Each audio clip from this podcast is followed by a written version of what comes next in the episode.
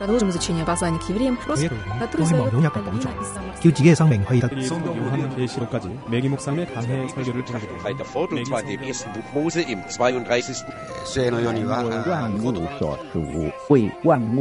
¿Quién sabe cuántos idiomas hay en el mundo? Todos ellos tienen sus códigos y símbolos y muchas veces con sentidos totalmente opuestos.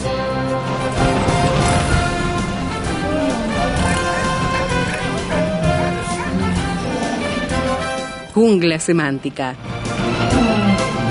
Para descifrar las palabras, para entender su raíz, para saber de qué hablamos. Jungla semántica.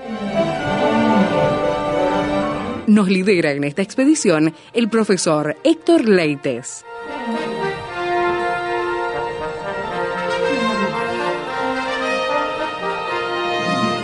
Primera de Pedro capítulo 3, versículo 14 es el punto de arranque para nuestra jungla semántica del día de hoy. Bienvenido, profesor Héctor Leites, gracias por acompañarnos. ¿Qué tal Esteban? ¿Qué tal amigos? Y por supuesto contentos y recapitulando lo que habíamos mirado en el programa pasado, en 1 Pedro 3:14, que dice así, Mas también si alguna cosa padecéis por causa de la justicia, bienaventurados sois. Por tanto, no os amedrentéis por temor de ellos ni os conturbéis. Y a mí me hace acordar, te lo dije el otro día, ¿no? Directamente esta primera parte, sobre todo, a la bienaventuranza, una de las últimas, ahí por el versículo 10, 11 del capítulo 5 de Mateo, cuando Jesús justamente habla de los bienaventurados, los que padecen por causa de la justicia, ¿no? Sí, sí, sí, sí, Esteban. En Mateo 5.10, de hecho hay una alusión directa a Mateo 5.10 en el Sermón del Monte, cuando dice, bienaventurados los que padecen persecución por causa de la justicia, porque de ellos es el reino de los cielos. Sabes, Esteban, que este versículo eh, lo mirábamos en el programa pasado, pero es tan importante poner énfasis porque aquí aparecía un verbo optativo, es un presente optativo activo, Ajá. pero además aparecía una de las condiciones que son muy, pero muy este, infrecuente en el griego koine. Aparecen muy poquitas veces y no más de diez veces. Mira. Sí, no más de diez veces en todo el Nuevo Testamento, condiciones de cuarta clase. Y para que el oyente eh, recuerde lo que habíamos mirado en el programa pasado, recordarle que las condiciones, las oraciones condicionales, cuando están en primera clase siempre se cumple. Es como cuando nosotros leemos en Colosenses 3.1 que dice, bueno, la versión 60 dice, sí, pues habéis resucitado con Cristo. En realidad no es una condición de tercera clase allí, es de primera, por lo tanto la condición es cumplida que debería traducirse, ya que habéis resucitado con Cristo. Esa es la de primera clase, la condición siempre se cumple. La condición de segunda clase nunca se cumple, como cuando leemos en la Biblia que dice que si, si la salvación fuese por medio de la ley, y uno dice, no, pero la ley nunca salvaba, ni tampoco fue por medio de la ley. Claro. O sea, condición que nunca se cumplió. O si le hubiesen conocido, no le hubiesen crucificado. Lo crucificaron, por lo tanto, no le conocieron. Son condiciones que nunca se cumplen. La de tercera clase, que son las que más hay en la Biblia, son de tercera en el sentido de que puede cumplirse o no. Es como cuando uno dice una frase, si hacen las tareas, aprueban la materia. O sea, está supeditado, puede que sí, puede, que no. que no. Pueden hacer las tareas o no. Entonces, y la de cuarta clase, que es muy importante, hay poquitas, justamente en el versículo 14 hay una. Y dice así, vamos a volver a leer. Mas si alguna cosa padecéis, ese si alguna cosa padecéis por causa de la justicia, quiere decir que es de cuarta clase indeterminada con menos probabilidad de que se cumpla. ¿Qué quiere decir? Que no siempre vamos a estar, pero no siempre vamos a estar sufriendo o padeciendo, solo cuando Dios vea la necesidad inminente, pero eso lo ve solo Dios.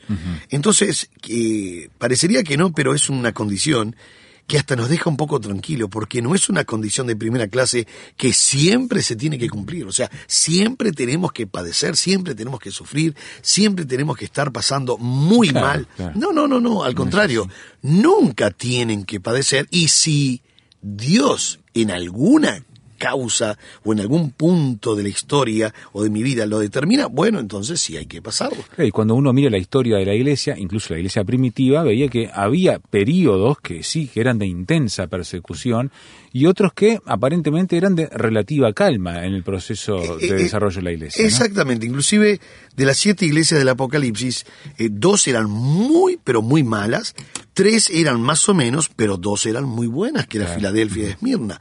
Filadelfia, Dios le iba a librar de la persecución. Esmirna tiene que pasar por algunos... Por alguna razón, Dios entiende, Tiene ¿no? que pasar por persecución. Eso está dentro de la soberanía de Dios. Pero al tener la condición de cuarta clase, con un verbo que está en un presente optativo activo, quiere decir, digamos, un potencial, diríamos hoy en día, ¿no? Está diciendo que es poco probable, pero, ojo, está la posibilidad o la probabilidad de que tengamos que padecer por causa de la justicia. No siempre, no siempre. ¿Sabe? Es, es como es como aparece allí en Primera de Pedro, que lo hemos mirado, pero es bueno recordarlo, 1.6 que decía, si es, si es necesario, tengáis que ser afligido en diversas pruebas. Entiendo. Es interesante que ese si es necesario, lo que me está diciendo es que no siempre voy a padecer. Lo segundo que me está diciendo es, es Dios el que ve la necesidad. Lo tercero que me está diciendo Primera Pedro es, Dios estaría dándome lo que yo necesito. Y lo cuarto que saco de, de ese versículo es que cuando vienen las luchas, las pruebas y las dificultades, yo debería decir, Señor, muchas gracias, porque tú me estás dando lo que yo necesito, no lo que yo quiero. Yo en realidad no lo quiero, pero es lo que yo necesito. Y tampoco yo veo la necesidad, Esteban, la ve solo Dios. ¿Quién, Claro. pu- quién puede ver la necesidad de ser probado? Yo no la veo nunca. Yo tampoco.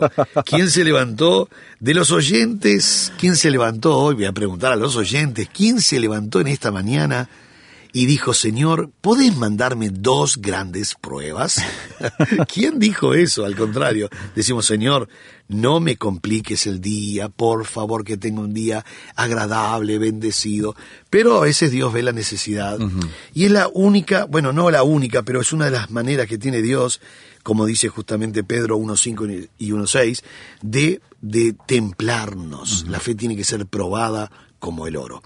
Y hay dos maneras, por lo menos dos maneras muy básicas y, eh, y muy profundas de Dios probar la fe o incrementar fe en nosotros. La primera está en Romanos 10, 17. La fe viene por el oír y el oír de la palabra de Dios. Entonces yo al leer la Biblia, abrir la Biblia, estudiar la Biblia, yo voy a adquirir fe. Voy a creer cada día más en lo que Él dice y voy a crecer en fe. Pero el otro método que tiene Dios, que no es muy convencional y a nadie le gusta, es pasar por la prueba. O sea, entrar en un, eh, en un gimnasio que es la prueba de Claro, Dios. claro. Entonces uno dice, pero lo necesito. Bueno, si Dios lo ve necesario, sí, por supuesto. Dios no se equivoca. Esto está entonces en el versículo 14. Ahora, en el versículo 15 dice, mas también si alguna cosa padecéis. Qué interesante este padecéis. Voy a abrir un paréntesis, Esteban, porque a partir de ahora, a partir de ahora del versículo 13, 14, eh, el, el 15 inclusive, eh, esa palabra padecéis, Esteban, nos introduce a un tema que si yo no entiendo cuál es el contexto, voy a tener problemas cuando dice más adelante que Cristo descendió y a las partes más profundas Sí, sí, sí. y predicó a los espíritus encarcelados. Si yo no entiendo el tema del contexto, yo puedo ca- caer en... Una interpretación errónea. Sí, errónea, exactamente. Para que el oyente tenga eh, ya de entrada un panorama amplio, si pone atención en el verso 14 dice, si alguna cosa padecéis. El tema es padecimiento y sufrimiento. ¿Cómo lo sabemos? El verso 17 dice, estamos en capítulo 1 de Pedro, capítulo Sí, sí, 3, en el mismo capítulo. en el mismo capítulo, verso 17 ahora dice, porque mejor es que padezcáis, otra vez el verbo padecer. En el versículo 18, porque también Cristo padeció, otra vez el verbo padecer. ¿Es el mismo término en griego, Héctor? Bueno, va teniendo una connotación de movimiento, pero son sinónimas. Ah, bien. No es exactamente el mismo verbo, porque acá pa- para la palabra padecer es sufrir ¿Y qué? Uno dice, bueno, pero es, es, más o menos lo mismo. Sí, pero la palabra que va a aparecer en el griego tiene una connotación de sufrir y sufrir la muerte. Ah. O sea que es un padecimiento que lleva al final de la historia. Por eso digo, son, son todas iguales en cuanto a lo que es en el español, padecer, sufrir, pero cuando llegamos al verso 18 hay un término que está englobando no solamente padecer, sino que lleva un padecimiento hasta el final de la vida, que es la muerte. Por eso muchas traducciones en el verso 18 dice, porque también Cristo murió Ah, una sola vez ajá. por los pecados, que es correcta la traducción también, porque es el sufrimiento hasta el final de la vida, entonces es la muerte. Pero eh, en, en forma del contexto es lo mismo, padecer, padecer, padecer y padecer. Y, y estamos en 3.18. Pero si vamos a 4.1 dice, puesto que Cristo ha padecido por nosotros en la carne, vosotros Mm, también sigue con el mismo tema. armados del mismo pensamiento, pues quien ha padecido, y uno dice, pero otra vez. ¿Cómo repite Pa- eh, Pedro? No, es que el tema va, va a ir hasta el 4 y 4.13 dice, sino gozaos por cuanto sois participantes de los padecimientos de Cristo. Y uno dice, pero ¿y entonces esto hasta dónde va? Y bueno, va, va a ir justamente hasta 4.16, 4.17. Impresionante. Si yo sé ahora que el tema es el padecimiento, no me voy a marear con esto de que Cristo descendió a los espíritus encarcelados y predicó. Y uno dice, pero entonces el tema no es que él descendió y predicó. No, eso es un, es un estilo literario de Pablo, de, esta- de Pedro, perdón, de estar hablando un tema, que es el padecimiento, Sí, sí. y cuando está hablando del padecimiento, se enganchó, digamos, con la palabra espíritu, abre un paréntesis y dice, señores, le voy a contar, ya que dije que, que fue vivificado un espíritu, le voy a contar también el espíritu qué fue lo que hizo. Él descendió a las, a la- las partes más bajas, predicó, dice, predicó a los encarcelados y bla, bla, bla, bla, y de repente sale del tema y sigue en el 22, porque se cierra el paréntesis, y en el 22 dice, quien habiendo subido, y uno dice, ah, pero entonces descendió en espíritu y subió, claro, y ¿qué fue lo que dijo antes? Un paréntesis, Claro. mostrando qué fue lo que hizo cuando descendió.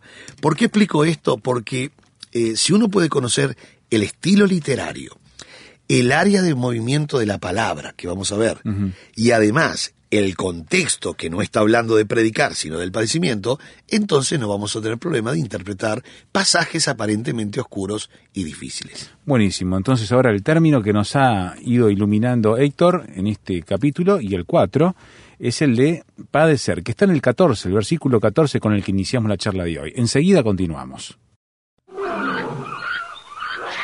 Nuestro canal de comunicación, jungla semántica, arroba transmundial.org.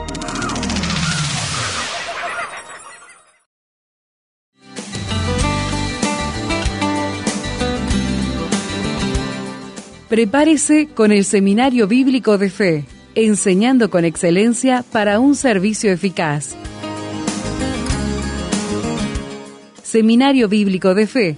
Por informes, llame al 2 902 90 89 2 902 90 89.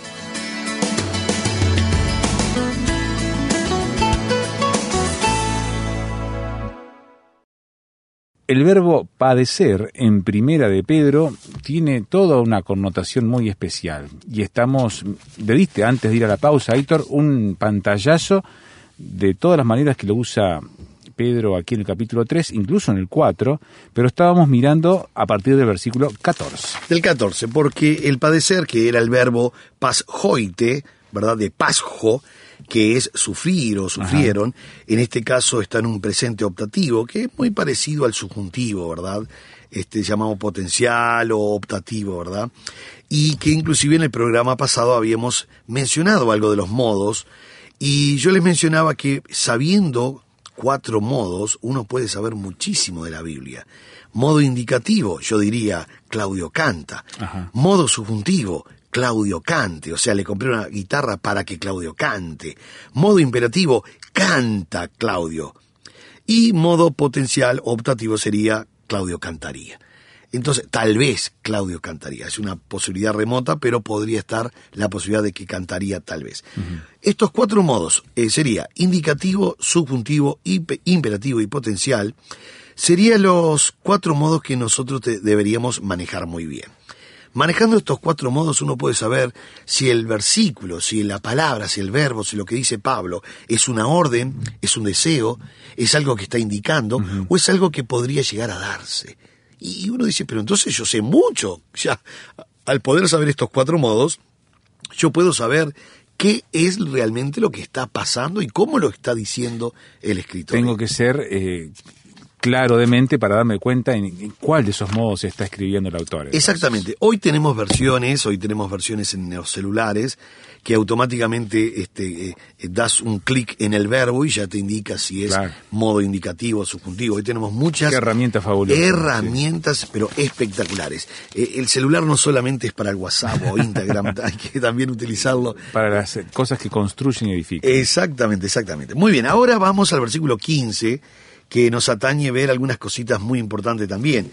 El versículo 15 dice, sino santificad a Dios, el Señor, en vuestros corazones, y estad siempre preparados para presentar defensa con mansedumbre y reverencia ante todo el que os demanda razón de la esperanza que hay en vosotros. Un versículo muy importante. Sí, sí. De hecho, Esteban, hay, hay libros, bueno, muchísimos libros acerca de lo que es la apologética, Es verdad. que es la defensa, mostrando la defensa del Evangelio, pero mostrando una razón, digamos, este, meditada, porque la idea es una respuesta razonada y vindicadora. ¿Qué quiere decir vindicadora? Que yo no tengo que, digamos, eh, discutir. Yo tengo que mostrar razón, pero además tengo que vindicar a Cristo. Yo no tengo Claro, que mostrar claro. razón para decir yo tengo la razón Ese- sino la razón que voy a mostrar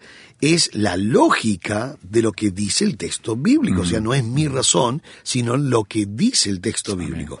Por eso cuando uno habla de la apologética, es la palabra que aparece aquí en el versículo 15, cuando dice presentar defensa, esa frase presentar defensa es apologían. Y apologían quiere decir, bueno, apo desde y logos, mostrar una palabra desde un lugar, pero que sea razonado y vindicadora. Bien. ¿Por qué? Porque debo mostrar a Cristo, debo mostrar la razón por la cual nuestra fe se mantiene en pie. Yo siempre cuento una experiencia que me pasó en la facultad. Alguien con buena intención, estábamos conversando, todos los compañeros, y alguien con buena intención y no era intención de, de criticar o sarcástico, no, no, me preguntó, y me dijo, Leites, ¿cómo vos podés creer en Cristo si nunca lo viste? Ajá. Y yo le dije, de la misma manera que vos crees en Artigas y nunca lo viste. Sí, sí. Y él tuvo que amacar la cabeza afirmando, diciendo, me ganaste. Tenía razón. Y, y yo estaba apelando A la lógica. a la lógica, porque él cree en Artigas, en Uruguay, o San Martín en Argentina, o Simón Bolívar, sí. o, o- o quien sea, o Higgins, o, o quien sea. Ahora, ¿quién tomó mate? ¿Quién comió? ¿Quién eh, tomó un vaso de agua o leche con estos eh, próceres o líderes? Ninguno de los Ninguno. vivos actualmente. Nadie lo vio. Pero es muy probable, Esteban, es muy probable, y, y Radio Transmundial sale a muchísimos países. Y, y- y nótese lo que yo voy a decir, y usted que está escuchando ese- este día ahora, en este momento. Es muy probable que usted, en su país, ni siquiera haya visto personalmente al presidente de su país. Sí. Lo ha visto por la Sí, tele, lo ha visto por, por eh, fotos en el diario, pero es muy probable que el 90% de las personas de los países nunca vio al presidente así personalmente Sí, sí. tocándolo, Claro. este, comiendo, Charlando charlando, o simplemente mirándolo de lejos, por ahí no pudimos charlar, pero lo vi. Ahora, qué interesante, ¿no? Porque uno dice, pero, bueno, yo igual creo porque lo vi por la tele y la fotografía y las filmaciones. Pero, ¿qué me dicen de los próceres? Nadie lo vio. Nadie. Nadie lo vio. Ni siquiera O sea, hay claro. fotos, porque son dibujos nomás que hay, o pinturas. En nuestra generación actual ninguno tuvimos el testimonio de primera mano de, de- de Eh, esa forma. Exactamente. Ahora, ¿cómo podemos creer en Artigas o San Martín o quien fuese? Con esa lejanía del tiempo, ¿no? Claro, porque uno dice, bueno, pero eh, hay, hay documentos, hay partidas de nacimiento en las iglesias. Bueno, si es por eso, nosotros tenemos en la Biblia docenas o cientos de genealogías que son partidas de nacimiento. Entonces, si él apela a la partida de nacimiento una sola, Claro. yo tengo cientos de partidas de nacimientos para demostrar que Cristo fue real. Entonces, esto es lo que quiero mencionar cuando el escritor dice, estad siempre preparado para presentar defensa. No es Siempre. para- claro, no es para discutir, no es para este polemizar o simplemente decir, bueno, este yo tengo la razón. No, no, no, no, no. No es yo tengo la razón. La Biblia es verdad. Claro. Y debo demostrar esto. Muy bien. Cuando dice eh, santificad, es interesante en el versículo 15 que dice santificad a Dios. Eh, eh, es un juego, es un imperativo, ¿no? Entonces uno dice, pero ¿por qué es tan imperativo santificad a Dios o a Cristo? En el original dice, dice curios, el, el Christos en realidad, al Señor Cristo. En realidad, en el griego dice santificad al Señor Cristo, o sea, curios Christos. Ahora, ¿por qué? Porque este imperativo, eh, eh, eh, esto es en contraste de estar atemorizado el versículo 14. En el versículo 14 decía, mas también si alguna cosa padecéis por causa de la justicia, bienaventurados sois. Por tanto, no os amedrentéis por temor de ellos ni os conturbéis. Entonces dice ahora, señores, no solo no tengan miedo, sino que estén mostrando en sus corazones, o sea, honren como santo, entronizando en vuestros corazones con santidad quién está en sus corazones. No solo no tengan miedo, sino que con, con valentía, con alegría, con gozo, con santidad, con, con, con reverencia, muestren a esa persona santa que está entronizando sus vidas. Entonces, santificada a Dios eh, es así glorificada, ¿verdad? Eh, nuestros corazones como morada del Espíritu Santo en nosotros, que cuando aceptamos a Cristo, ya el Espíritu Santo entra en nosotros. Bueno, eso es lo que está diciendo. Ese santificado es muestren realmente a Cristo en sus vidas, en santidad, quién es realmente Él. Y enseguida dice, estad preparados. Claro. Pa- y esta palabra getoimoi es un adverbio en realidad que es siempre estar preparados. Es muy importante siempre estar preparados para presentar defensa. Ahí estaba la palabra apología, que vamos a tener que tocarla nuevamente en los próximos próximo programas, programa. pero apología, apologían, hoy en el español es apología o apologética Entiendo.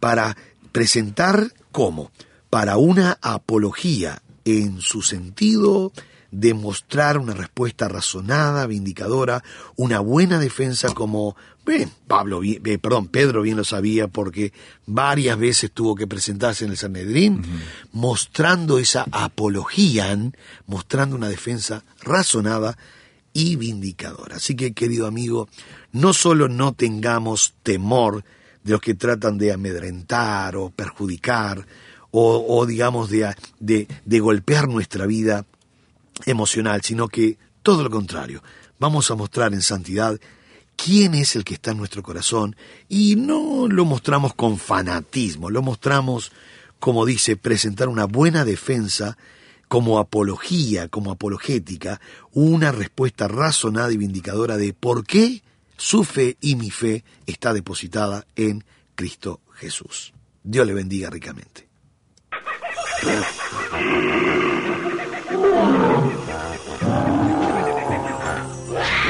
Hoy termina esta etapa de la expedición, pero lo esperamos en el próximo programa para adentrarnos en la jungla semántica.